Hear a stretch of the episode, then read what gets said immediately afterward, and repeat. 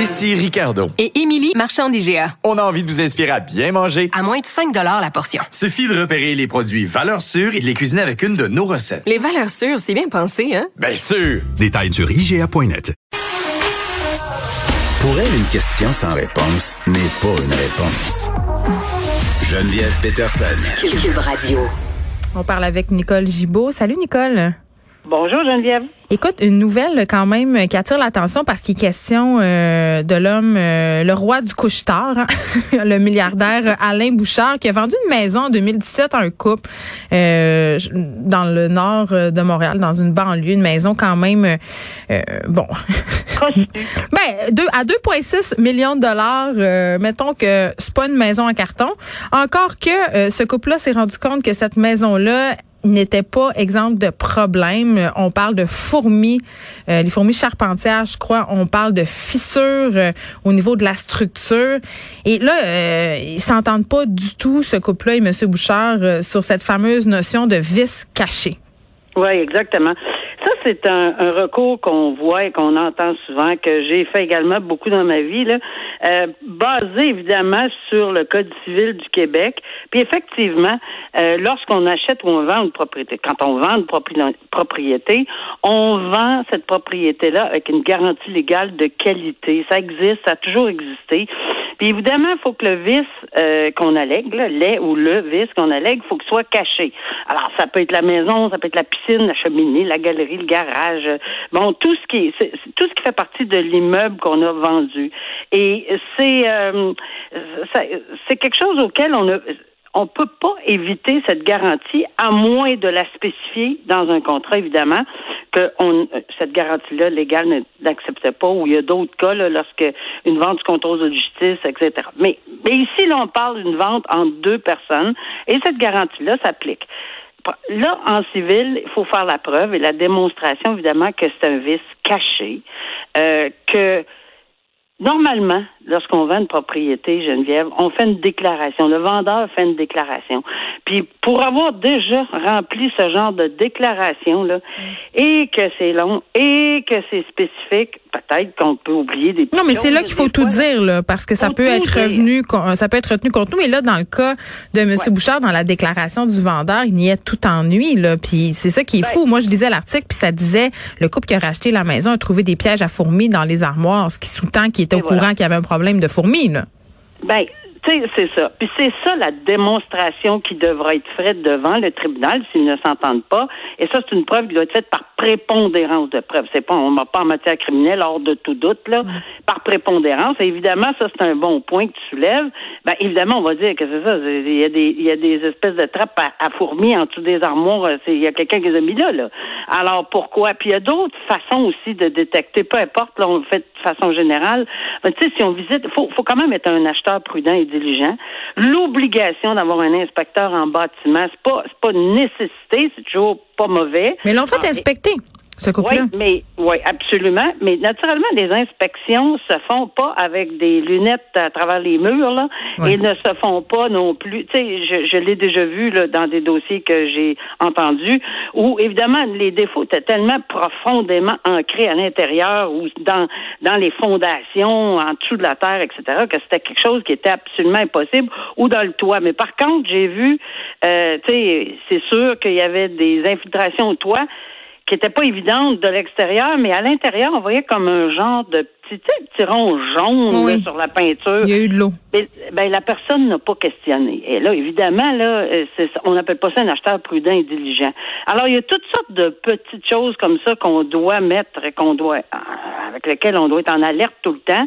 Mais il reste que même si combien de fois j'ai entendu des vendeurs dire je suis pas au courant, je suis pas de mauvaise foi. Mais ça se peut aussi des fois quand même là, ben, des surtout euh, quand tu parlais euh, des défauts qui ne paraissent pas et dont on n'a pas justement de conséquences négatives. Là, je parle pas d'infiltration d'eau et tout, mais parfois il peut se passer des choses dans notre maison. C'est pour ça que le principe de la bonne foi est important ici. Tout à fait. Euh, là, ce qui va être particulier aussi, c'est la bataille d'experts là, parce que dans un cas au niveau des linteaux, un architecte dit il y a pas de problème structurel, l'architecte du couple qui a acheter, dit ben non. à un moment donné, ça devient aussi ça, une bataille d'experts. Moi, j'ai été pognée avec ça euh, lors de l'achat et de la vente de mon ancienne maison.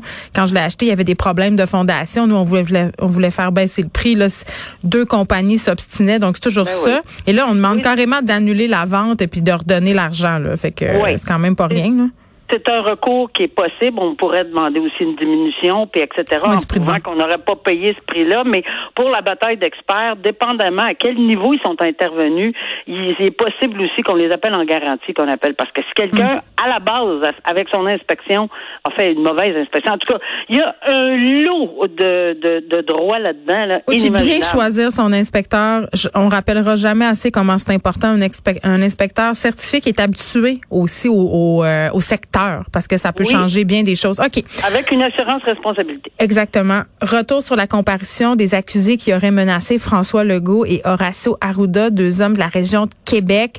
Euh, bon, euh, sont, font face à des accusations de menaces de causer la mort. Ça a été déposé contre au palais de justice de Québec mardi. Et il y a un autre accusé dans cette histoire-là, Dave, euh, Dale, pardon, euh, Tendland, qui était pas là. Lui était pas là. Puis son, son avocat avait pas trop l'air euh, de savoir, euh, il était où? Est-ce qu'il était assez particulier dans le cas de Dale euh, Tedland, Ouais, c'est que lui, il a été appréhendé dans un commerce parce qu'il voulait pas se soumettre aux consignes sanitaires. C'est juste en fouillant sur son Facebook que les policiers ont vu qu'il proférait euh, des menaces envers la classe politique.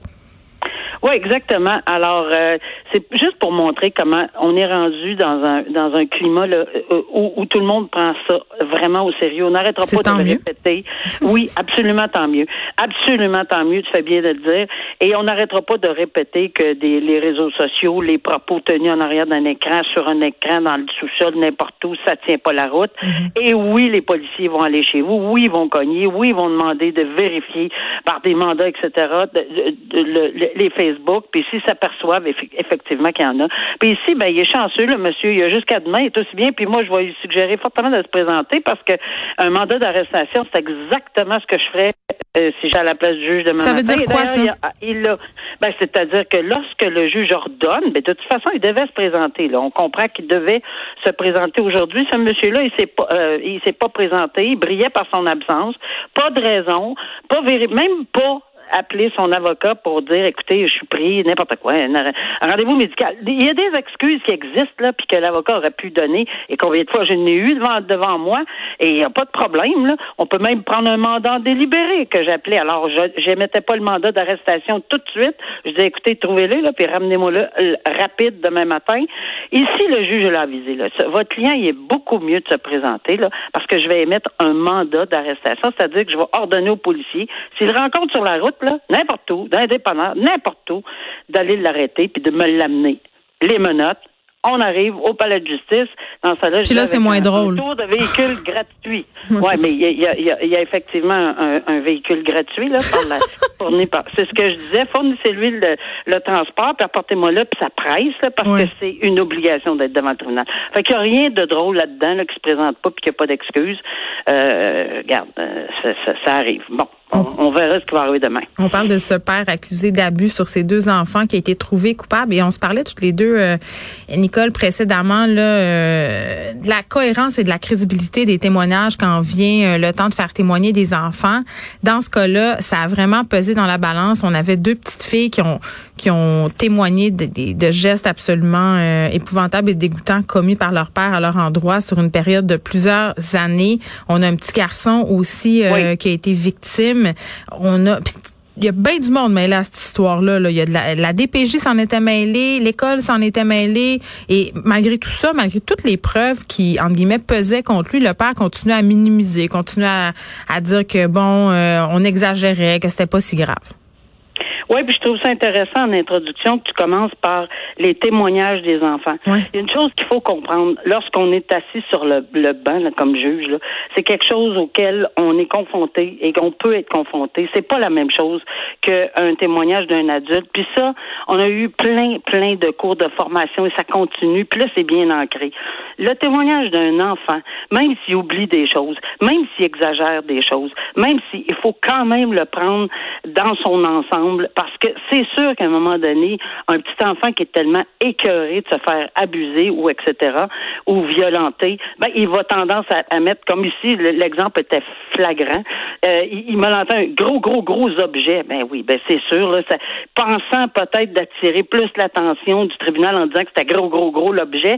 Il est peut-être plus petit l'objet, mais il l'a lancé quand même, donc un voie de fait parce qu'il l'a. Bon, et, et, je pense que ça c'est important. Et on est très, très, très à l'affût. Les, tribunaux en de de toute évidence, sont à l'affût des témoignages des enfants, puis ils le, ils le prennent dans un contexte très particulier. Puis c'est pas du tout la même chose quand on, quand on évalue la crédibilité, ça je peux vous le confirmer, quand on évalue la crédibilité d'un adulte. Et ici, je, je revivais ma, ma, carrière quand j'entends, je, je, je, lisais que le juge s'est dit, même si je ne crois pas l'accusé, est-ce que euh, son témoignage ou la preuve dans son ensemble laisse un hmm. doute madame, puis elle dit pas du tout. Et pourquoi? Parce que c'est quand même des questions qu'on doit se poser. La Cour suprême nous a indiqué de poser ces questions-là quand on a étudié la crédibilité d'une version contradictoire.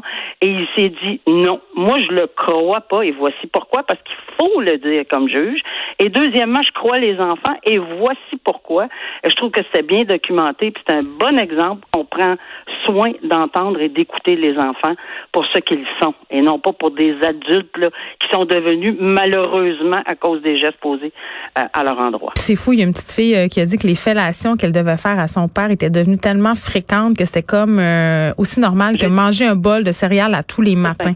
ça, ça a frappé l'imaginaire. Ça, ça frappe. Ça. Quand on entend ça, là, ça frappe. Ça veut dire que c'était tellement bénin. OK, je me lève, on va manger des, des routine. Mon père veut. Ça se peut pas. C'est, c'est, c'est inconcevable, mais ce monsieur continue. En tout cas, là, on parle plus de présomption d'innocence. Là. Il est clairement coupable des accusations. Mm. Euh, dont il, il, faisait face et on attendra de voir encore une fois en lien, on s'en souvient, avec l'arrêt de la Cour suprême au mois d'avril, mm on attend une sentence exemplaire pour, parce que c'est de la violence sexuelle et de la violence sur des enfants. L'arrêt Friesen, je pense que j'ai pas besoin de le redire assez, mais je, je, je, le dirai jamais assez. C'est un, un, arrêt très important au niveau des sentences dans ces, dans ces dossiers-là. À demain, Nicole. Merci. À demain, Geneviève. Bye.